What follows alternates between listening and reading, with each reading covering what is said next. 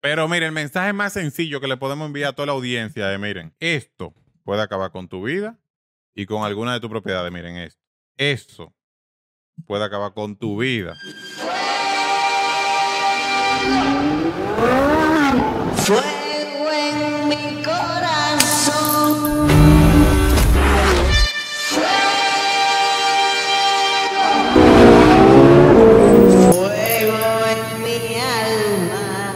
Señores, aquí te vamos a contar una de las cosas que tú tienes que tener pendiente para que no se te queme tu auto. Juan Roberto, cuéntanos. ¿Cómo está la cosa? A ver. Corneli. Bueno, señores, vamos a contarle algo que recientemente me tocó vivir con una persona, un, un cliente mío. Esto es un filtro de cabina y esto ¿Pero es qué le pasó al cliente? Un blower. Su carro le cogió fuego. Fuego. Fuego, se comenzó a quemar el carro. Vamos a empezar por ahí. tú Candela como el intro de nosotros. Candela como el, el- el intro de Driver Show. Miren algo. Esa persona se salvó porque casualmente, según me contó, ¿verdad? Pues yo lo recibí cuando llegó. Acababa de salir del gimnasio, tenía una botellita de agua. La tenía un poco más de la mitad y el carro cogió fuego por la gaveta, del lado del pasajero. Él abrió la gaveta y le tiró agua a eso y se apagó todo. Como él ve que el aire no le enfría y no tira brisa, ¿verdad? Le dice, bueno, déjame ir a un centro de aire y cogió para mi negocio. Entonces, por eso se salvó de que el carro no cogió fuego completo, porque tú sabes que hay muchas piezas que son Sí, inflamables. se que va- se va por ahí. Se va por ahí, del interior, Ay, todo. Y, eh, o sea, algo, algo bien puntual, cosa que no me había tocado presenciar nunca ni, ni vivir. Y al final, después de, para corregir el problema, encontrar la causa y demás, pues nos dimos cuenta qué fue lo que lo provocó y eso es lo que entiendo que debemos de comunicar eh, para temas de seguridad, para evitar situaciones. Este es el blower, que es el abanico que tira la brisa. Miren aquí cómo está totalmente quemado y derretido. Ustedes lo quieren ver, también se lo, se lo pasan. O sea, eso cogió candela de verdad. Cogió porque este plástico se ve bastante fuerte. Sí, Sí. mira, y entonces agarra ahí, Fernelli, para que tú vayas viendo. Entonces, esto es el filtro de cabina, el filtro que ya hablamos en otro capítulo de su función. Se le hizo un hoyo, viejo. O sea, eso cogió fuego totalmente. No, pero que- aquí también, mira, o sea, aquí se- se- el fuego se comió todo eso. Sí, y eso es la parte que yo pude traer porque no puedo traer el vehículo completo para acá.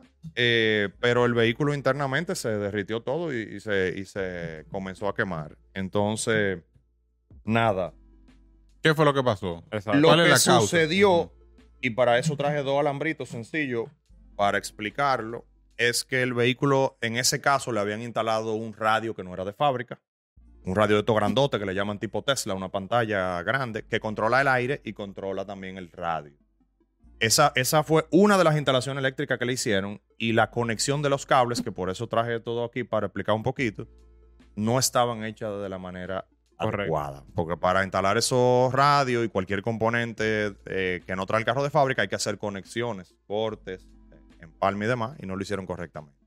Aparte de eso del radio Tesla, había tenido un fallo de aire anteriormente, lo habían llevado a un taller informal y en la conexión que hicieron para sustituir el, blower, hicieron lo mismo que con el radio Tesla, que fue que lo conectaron incorrectamente. Entonces, ¿qué provocó el incendio? Ok. Tú tienes dos cables, tú tienes que hacer una conexión cualquiera y lo que muchos hemos hecho hasta, una práctica bien común. hasta en nuestras casas, vamos a decir, es que uno coge los alambres, lo pega así, lo empalma, vamos a decir, y le pone tape negro solamente. ¿Qué sucede? Que con la, vamos a suponer que esto está amarrado, ¿verdad? Con, Con la vibración del carro, con cualquier cosa, ¿verdad? Eso se va moviendo. Y eso va provocando chispas ahí adentro. Tú ves, como cuando tú coges un cable y lo vas pegando, ¡plá! que tiene un chipazo.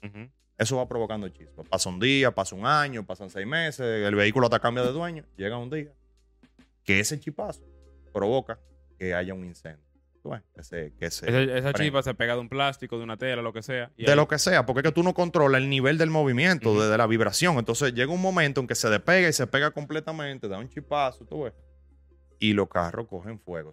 Entonces, eso es algo que a mí me llamó mucho la atención. Lo hablé hasta con mi esposa, le dije en la casa, cualquier cosa que a veces se dañen y uno lo pega y cu- cuestión. La Es- manera correcta, la manera correcta no es hacerlo así. ¿Cuál es la manera correcta? Como yo eh, estoy acostumbrado a hacerlo. Es que, ok, uno lo empalma, los pega, ¿verdad? Los, los cables así. Pero luego se solde, se suelde con estaño. Soldar con estaño, ¿qué es esto? Es esto que está aquí. Déjame enseñarte. Tú sabes que también, eh, Juan Roberto, no sé lo si eso eh, igual es una solución.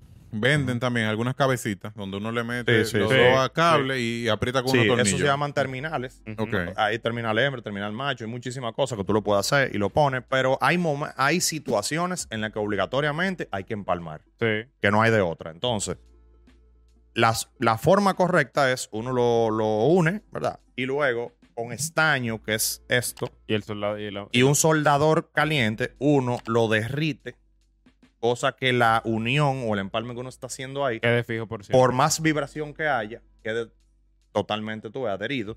Entonces, luego que se pone tape.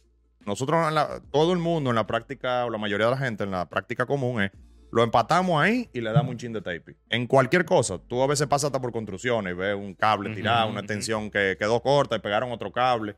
Está bien, tú lo puedes pegar, tú lo soldas con estaño y luego de que ya eso está garantizado que no se va a salir de ahí ni se va a mover, entonces tú usas tape, porque el tape hay que usarlo también. Claro, pero no va, no va a dejar el, el cable Entonces, cubierto. Entonces, de normalmente... esa manera, yo nunca he visto un caso de incendio. Y es, es algo requete probado en mi experiencia. Tú ves que no, no da ningún tipo de problema. Soldar con estaño y luego adherir. Aquí todos los drivers saben que normalmente la práctica correcta es la que tú dijiste. Cogen los dos cables y un chin de tape. Eso lo hace todo el mundo. Esa no es la correcta, esa es la común. Es, perdón, la práctica común. Exacto. Es que todo el mundo hace eso. Ahora bien, ¿por qué entonces, o sea, me surge la duda de que hay muchos incendios, o por lo menos eh, aquí en, en República Dominicana, nosotros vemos muchos incendios con frecuencia. Hemos tratado anteriormente el tema de, de. GLP, pero yo entiendo que hay otro factor también, que es que, préstame el cable. Yo no sé de un carajo de nada de que tenga que ver con electricidad, pero sé que este cable tiene una, can- una cantidad de amperos de lo que Sí, sea que sí. él puede manejar. Sí. Si yo le, le utilizo el cable para manejar una cantidad de corriente o de amperaje o de que si yo qué voltaje, no sé, más elevado de lo que el cable es, Sí. entonces el cable se calienta.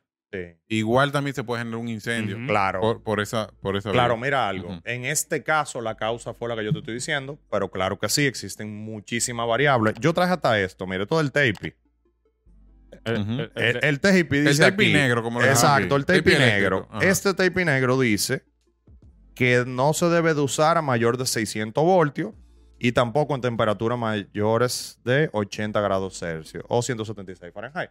Esto también tiene una, una normativa Una y un uso y un uso. Muchísimas veces damos mente y usamos ¿Y el qué- tape que sea que ¿Quién, lo lee? Eso nadie lo lee. Eso Nadie lo lo que lee. digo. Pero, pero eso es lo que dice Miguel, que realmente Claro. debemos de utilizarlo. o sea, Claro, eso hay alambre 12, alambre Claro. 14. Cada uno tiene una razón de ser. Claro, hay, una, hay una normativa para todo. A veces tú ves, a mí me han llegado vehículos con alambre de bocina, haciendo conexiones, tú ves. O sea, es una mezcla de todo. Lo que pasa es que en este caso puntual fue por falta del estaño o por falta de usar un terminalcito, conectarlo, tú ves. Entonces, me preocupó mucho porque lo vi que el tipo llegó, o sea, asustado como que él se iba a morir porque el carro cogió candela. No fue dique que dique. Se salvó porque lo pudo apagar en ese, en ese justo momento y porque él fue hábil y lo hizo. Pero si a lo mejor soy yo, yo ni yo me apego y lo dejo que coja fuego. Nadie sabe, o sea. No, no, él, él estuvo en el momento justo Y tomó la y acción. tomó la acción precisa para poderlo pagar. Porque y tenía la herramienta dos minutos más tarde, él no lo puede pagar con la botellita de agua. No, Entonces, no. ¿qué, qué es lo que yo exhorto? Ya no solo hablando de aire acondicionado, que es lo que hablamos aquí.